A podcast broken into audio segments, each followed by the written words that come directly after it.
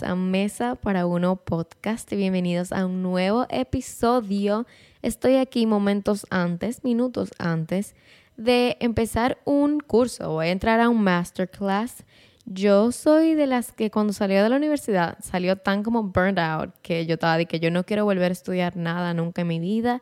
Y después de eso he cogido dos cursos de redes sociales y me acabo de inscribir, bueno, me inscribí hace dos días de manera súper random a un curso de campañas creativas y que habla como de la creatividad y, todo el proceso detrás de una campaña y va a estar impartido por Daniela Salcedo, que si no saben quién es, ella tiene una joyería colombiana, o sea, ella es una diseñadora de joyas colombiana.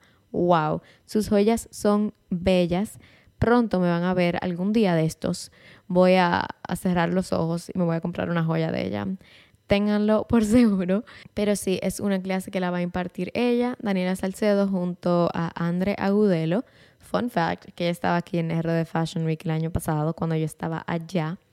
Pero me llama mucho la atención, sobre todo por Daniela Salcedo, porque ella es conocida porque sus campañas son súper creativas. O sea, ella, su última colección era como con letras y palabras entonces, eh, anunciándolo, ella ponía una sopa de letra y ponía la, joya dentro de la sopa. O sea, era una locura.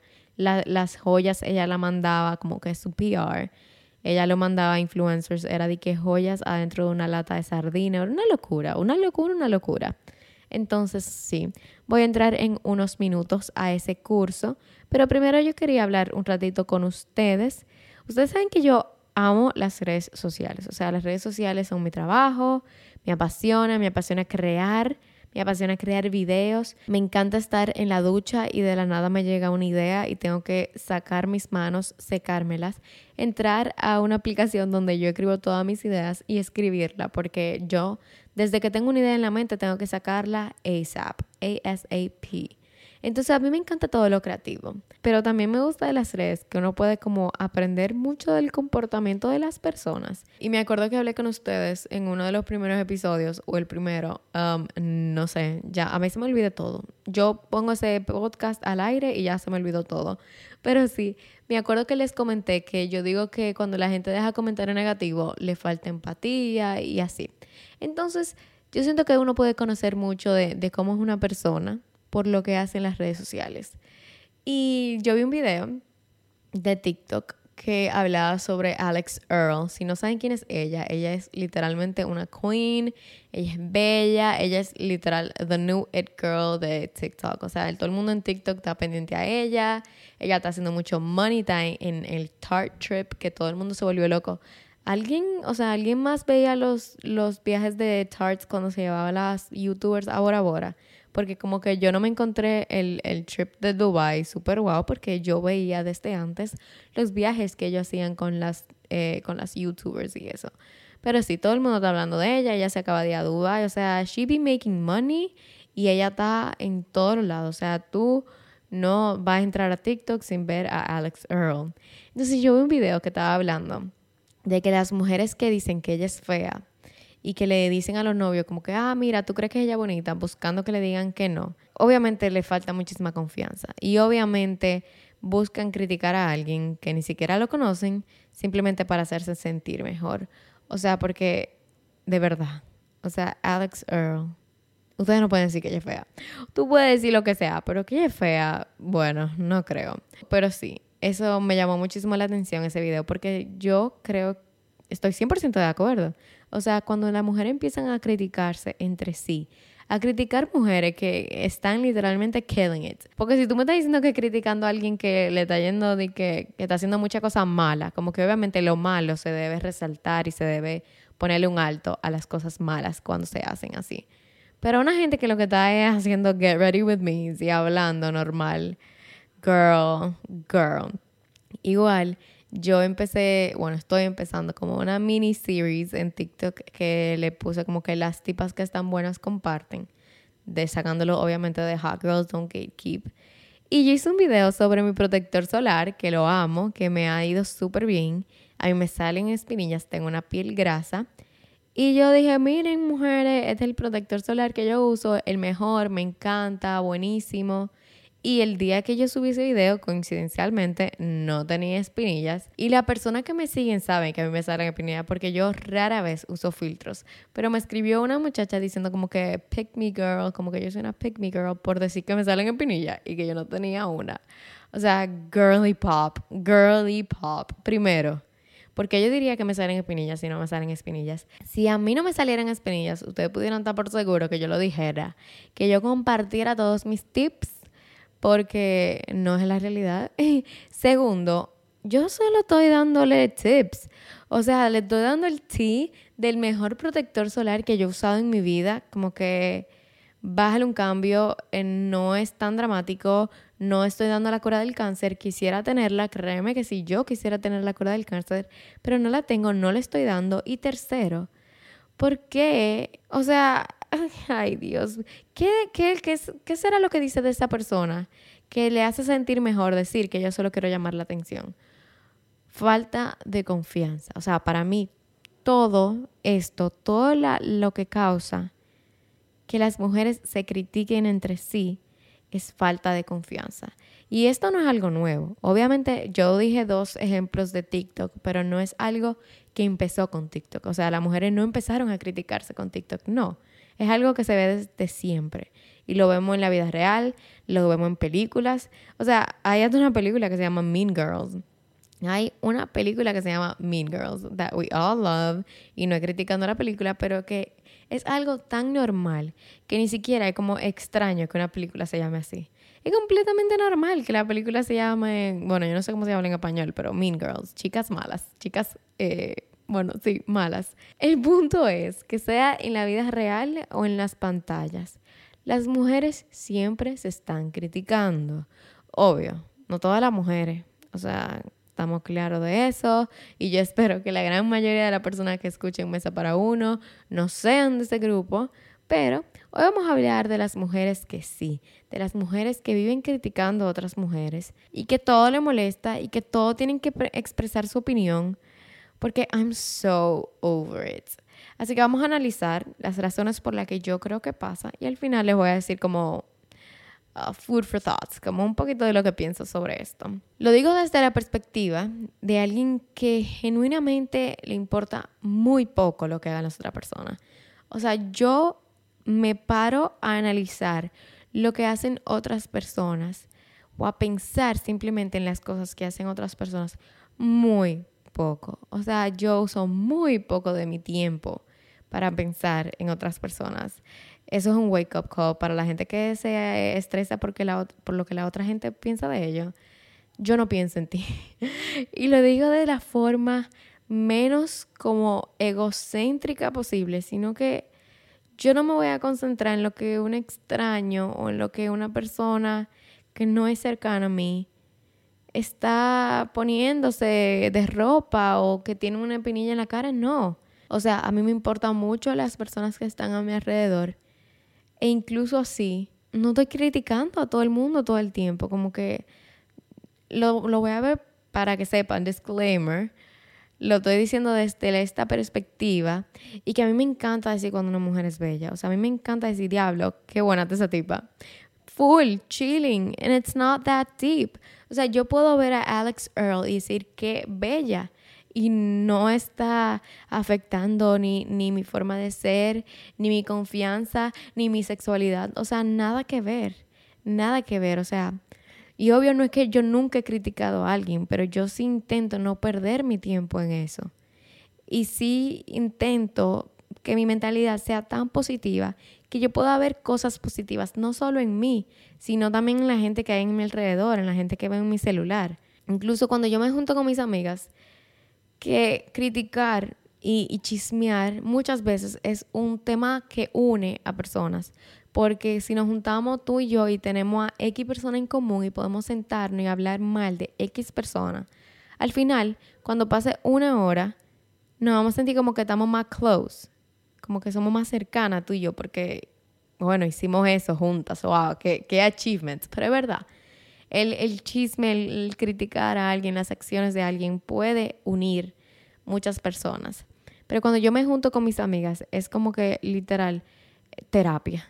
Es como que cada quien está tan concentrada en su vida, en sus goals, en sus metas, en su propósito, en lo que le está pasando, que se termina la noche y ni siquiera hemos hablado de otra persona. Se nos fue la noche hablando de nosotras, de, de eso mismo, de nuestro problema, de, nuestra, de las cosas que queremos hacer, de los planes, todo eso. Entonces nos preocupamos más por lo que no, nos pasa a nosotras que ni tiempo nos da de enfocarnos en otra cosa, que ni tiempo nos da de enfocarnos en otras personas y también individualmente, o sea, nosotros tampoco nos interesa gastar demasiado de nuestro tiempo en, en, estar pendiente de otra persona, porque para criticar a alguien hay que saber qué está haciendo, hay que saber, porque tú no puedes decir, ah, ella no está trabajando en nada sin, sin saberlo, o sea, tú tienes que saber que ella no está trabajando en nada, tú tienes que invertir de tu tiempo en, saber qué es lo que está pasando en su vida para poder criticarla.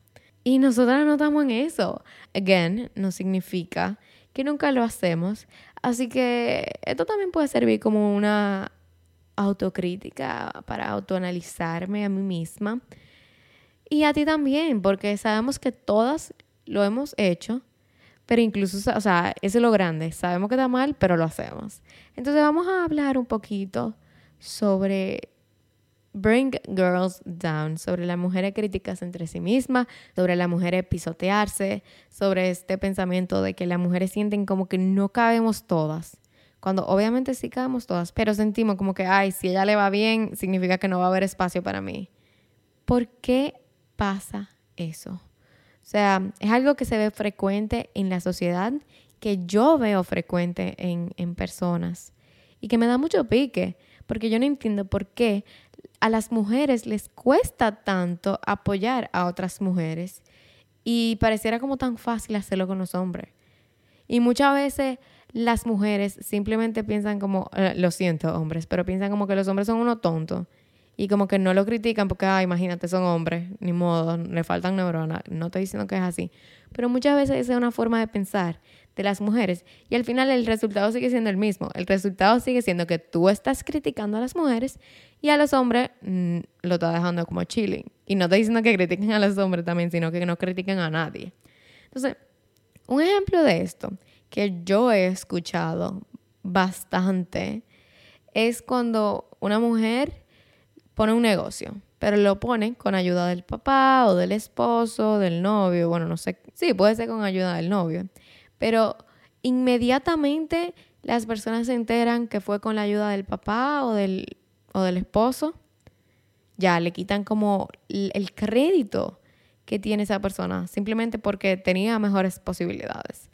O sea, dicen, ay, tal, tal muchacha le va súper bien, pero cualquiera le va bien así con el papá poniéndote una tienda completa para ti. No.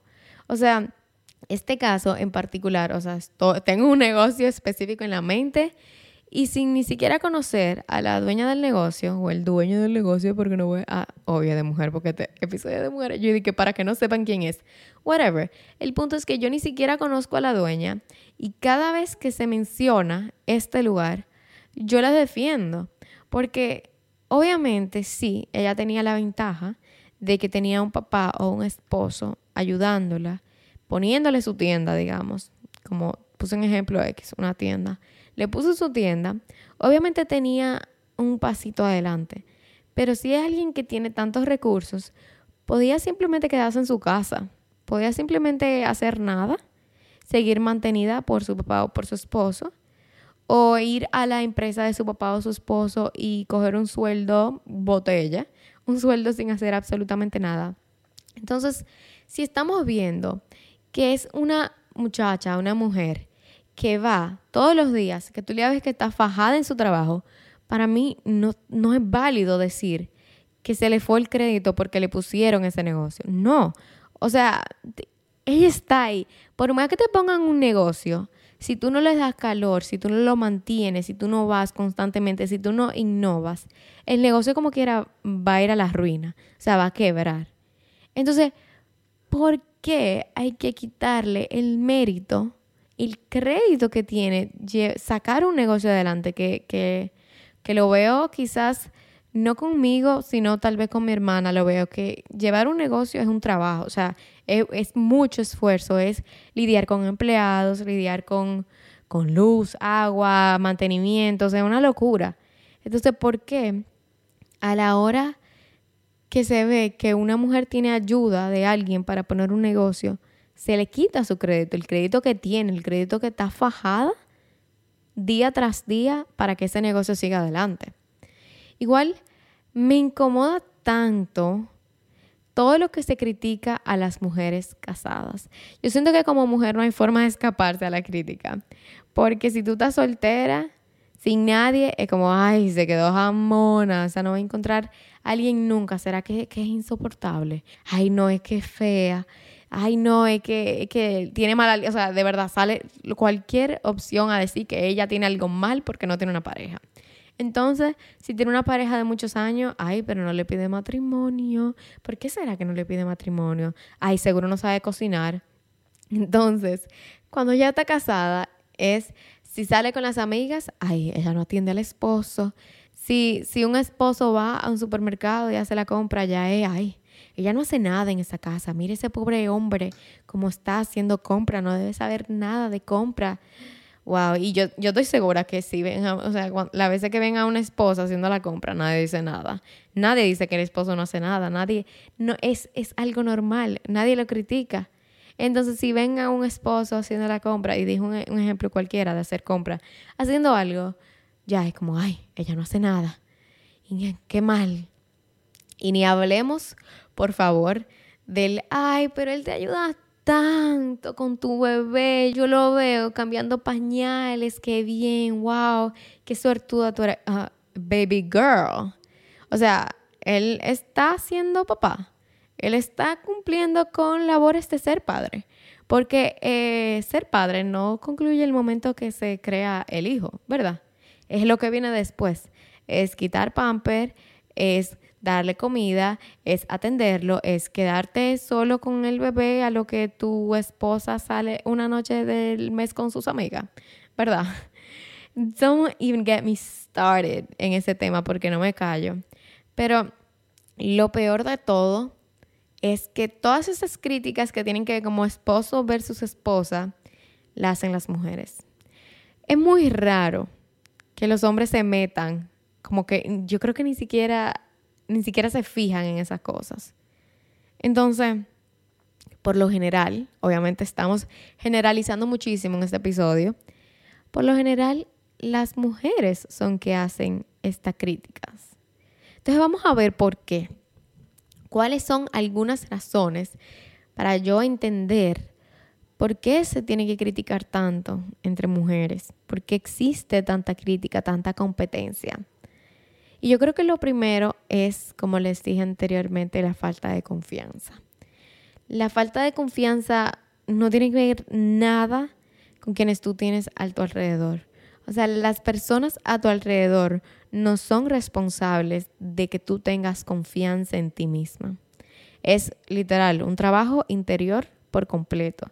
Es un trabajo de día a día y es un trabajo que no, que no pasa de la noche a la mañana la falta de confianza es un no me siento bien con mi cuerpo, es que si yo odio este lunar, que si yo odio esta mancha de nacimiento, que odio que me salen espinillas, que odio mi cabello, yo quisiera que mi cabello fuera negro y me sale castaño, pero no me lo quiero teñir, y muchísimas cosas más. Y esta falta de confianza puede surgir por muchas razones. O sea, algunas de las que yo pienso que pueden ser una, una causa a esta falta de confianza y, quizás para cada persona es distinta. Pero primero, creo que el síndrome del impostor. Muchas veces se nos olvida todo lo que hemos logrado y eso puede ser una, causa de, de, falta de confianza. O sea, sentirme como una impostora, como que no merezco todo lo que tengo, puede desatar a falta de confianza en, en mí, en mi cuerpo y en, y en mi interior también. Otra yo creo que sería que simplemente no te gusta lo que, lo que tienes, pero no lo aceptas. Porque a mí no me tiene que gustar todas las partes de mi cuerpo. A mí no me gusta por completo mi cuerpo. O sea, de, de cada cabello hasta la punta de los pies, yo no amo cada parte por separada de mi cuerpo. Amo lo que mi cuerpo hace para mí, Entonces acepto esas partes como soy. Acepto que me gusta comer chocolate. Entonces, me van a salir espinillas, porque yo como chocolate. Yo sé que si yo dejo de comer tanto chocolate, si yo dejo de comer lácteos, voy a tener menos espinillas. Pero no, acepto que me salgan espinillas y me como mi chocolate porque me hace feliz. Entonces, algo que desata esta falta de confianza, entiendo que es que no te guste algo, pero que no aprendas a aceptarlo tampoco de tu cuerpo o de tu interior, de ambas cosas. Tercero, que su vida entera tiene escuchando que tú tienes que cambiar esto y, para que te quieran. Por ejemplo, esto pasa mucho con las mujeres creciendo, que viene una tía, un familiar, whatever, y te dice, ay, tienes que bajar unas libritas, te dicen gordita. Y esto es algo que muchas de nosotras hemos escuchado en algún momento de nuestras vidas. Y, no me quiero concentrar en que ser gorda está mal, obviamente no es eso. Mientras tú estés saludable, entiendo que tu físico en sí no importa y que tú seas flaca no significa que tú estás saludable y que tú estés gorda tampoco significa que no eres saludable. O sea, lo importante es ser saludable y aceptarse y quererse y, estar a gusto con tu cuerpo. Y por último, algo súper que, que juega un papel clave en la falta de confianza de las mujeres hoy en día creo que son las redes sociales. Como les dije al principio, yo empecé este, este episodio diciendo que yo amo las redes sociales y es verdad, yo amo las redes sociales. Pero las redes sociales hay que saber usarlas. Las redes sociales y, y las mentiras que se pueden ver y los cuerpos perfectos que se pueden ver muchas veces pueden llevar a alguien a perder la confianza en sí mismo. Y, y creo que por eso hay que saber usarlas muy bien. Hay un estudio del National Center for Biotechnology Information que dice que el 85% de las mujeres responden de forma negativa a las mujeres que se visten de forma provocativa porque la ven como, como un cierto eh, animal sexual, no sé, y que no dejan que sus novios estén con ellas. Lo primero que yo pienso con esto es que si un hombre no puede estar tranquilo al lado de una mujer que está vestida de forma provocativa, tiene serios problemas. Todo el mundo ahora mismo se viste de forma provocativa, generalizando again, pero a muchas mujeres nos gusta vestirnos de forma provocativa, que si crop tops, que si vestidos cortos. Yo estoy segura que si mi, yo tengo un vestido de leather que mi bisabuela me ve y se cae para atrás se cae para atrás. Entonces, lo primero es que, que una mujer sea vista de forma provocativa no es una invitación a un hombre a hacer nada. Y es una discusión que yo he tenido mucho tiempo con personas cercanas a mí. Que una mujer esté vestida de forma provocativa puede tener casi todo afuera. No significa que ella está invitando a un hombre a hacer nada. Entonces, que un hombre no pueda estar al lado de una mujer que esté vestida de forma provocativa solo, sin hacer nada, es algo que, o sea, ese es el problema mayor, yo creo, en, este caso.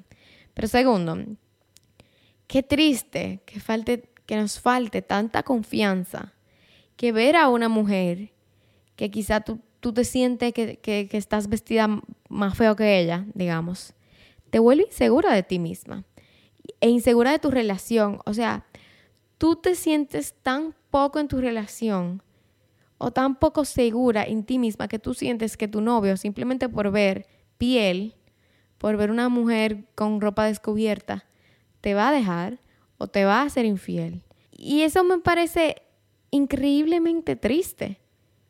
Y sin lugar a dudas creo que la falta de confianza propia, o sea, la falta de confianza en, en mí misma, es la raíz de que las mujeres se critiquen entre sí.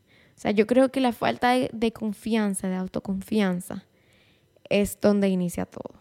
Y, y, esta misma falta de confianza lleva a la segunda razón por la que yo creo que las mujeres se critican y es celos.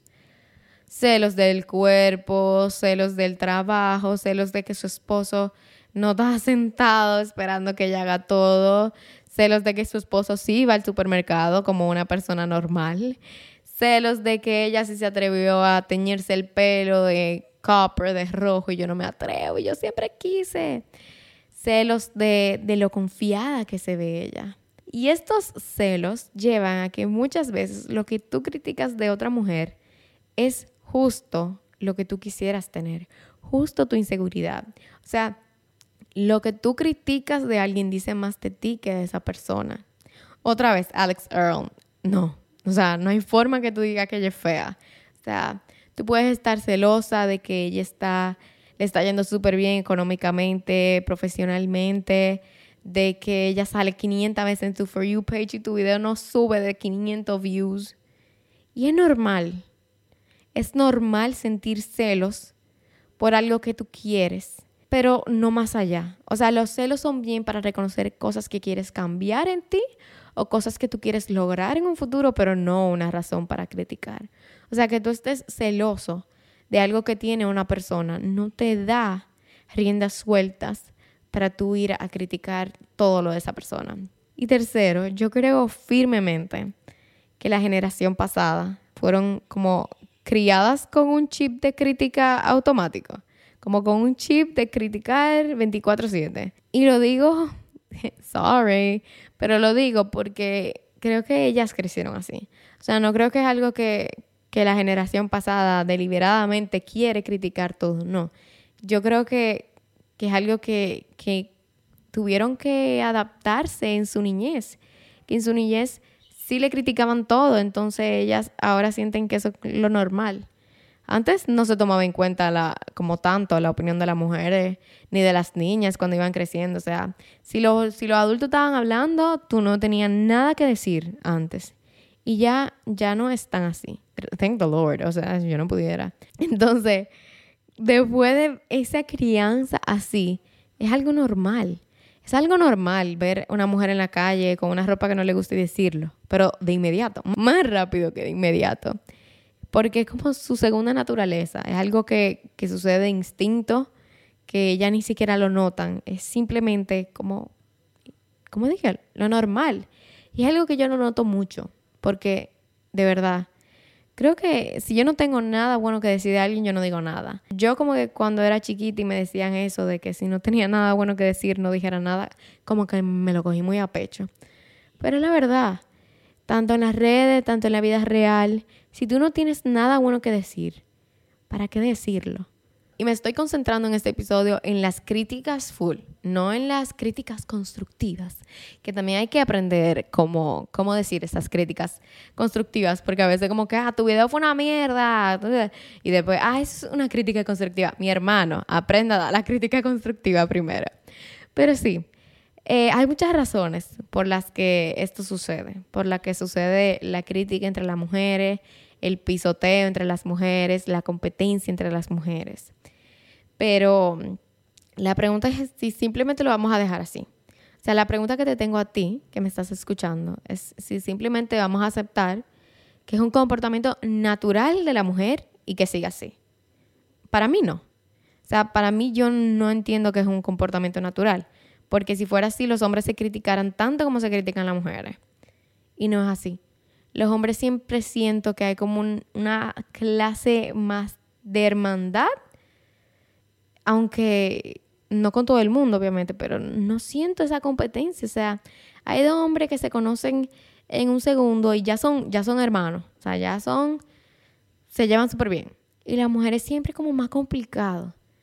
Yo, yo entiendo que no es algo que se va a cambiar. Por yo hacer este podcast no se va a cambiar en el mundo entero, claro que no. Pero sí quiero dejarte con, con esa duda, con, con esa reflexión y, saber que es un trabajo del día a día. Cambiar la noción de que esto es algo normal, de que criticar es algo normal, de que a mí ni siquiera me llama la atención que, estamos criticando porque es algo tan como innato. Entonces, que, que, que no me llama la atención. Así que para poder cambiar esto hay que empezar por nosotras mismas, yo creo. No, no me estoy basando ahora mismo en ninguna, nada científico ni nada, pero yo creo que para empezar a criticar menos, hay que empezar por nosotras mismas, en cómo nos hablamos a nosotras mismas. O sea, sí, critica menos, obvio, pero creo que la forma más sencilla de empezar es contigo misma. Y como hablamos en el episodio anterior, es hablándote bonito, empieza desde adentro, o sea, deja de criticar tu cuerpo, las decisiones que ya pasaron, tu pasado. El pasado no se cambia, o sea, es de, de aquí en adelante, de aquí para el futuro. Pasado, nada. Entonces deja de criticar tus acciones pasadas, las cosas que no puedes cambiar de ti, de tu forma de ser, de tu cuerpo. Acostúmbrate a que el diálogo interior que pasa en tu cabeza sea positivo. Entonces, mientras más positivo se vuelve el diálogo dentro de tu cabeza, te vas a encontrar más extraño. Cuando las personas alrededor de ti estén hablando mal de alguien, estén criticando a alguien. O sea, si tus amigas están en modo chisme activado, dile como que, y sí, le bajamos como un 2 a esto. No tiene que ser como así, como súper chisme, súper profundo, de vamos a dejar de criticar, pero en verdad como que en verdad no me interesa ese tema, como que, ¿y si hablamos tal cosa? O sea, si tú no le quieres hacer cheesy, cambia el tema. Están hablando de que fulanita se puso un vestido horrible y tú dices, ay, mira, yo me siento de tal forma, estoy tan cansada. Cambia el tema y punto. Pero la conclusión es que yo estoy tan cansada de esto, yo estoy tan cansada de ver a las mujeres criticándose por el internet, de, de escuchar comentarios innecesarios, porque eso es.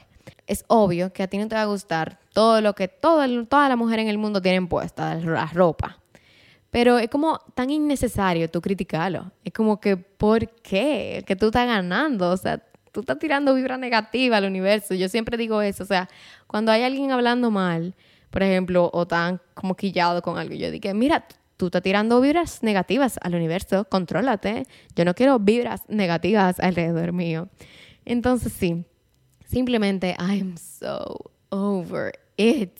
Estoy cansada de lo mismo, de la criticadera, de... Ay, así que nada, quería dejarles este, esta pequeñita reflexión sobre la crítica entre mujeres para que por lo menos nosotras mismas practiquemos el diálogo interno y de ahí vamos, vamos mejorando. Pero sí, este fue el episodio de hoy. Les cuento que este fin de semana me voy para la playa, much needed. Cuando yo empecé el podcast, yo tenía la idea de tener muchísimos episodios pregrabados para poder como organizarme mejor. No duró ni una semana. Desde la primera semana que yo vi que, pero yo no puedo update a ellos en tiempo real, lo dejé de hacer. Así que este fin de semana, literalmente este fin de semana. Así que vamos a ver cómo me va. Buenas, buenas vibras, playita, muchos amigos. Así que vamos a estar, vamos a tener muy buenas vibras este fin de semana. Nos vemos, oye, de que nos vemos, nos escuchamos, hablamos, hablamos pronto el próximo jueves aquí. Yo soy Alicia Mera y esto es Mesa para Uno Podcast. Chao.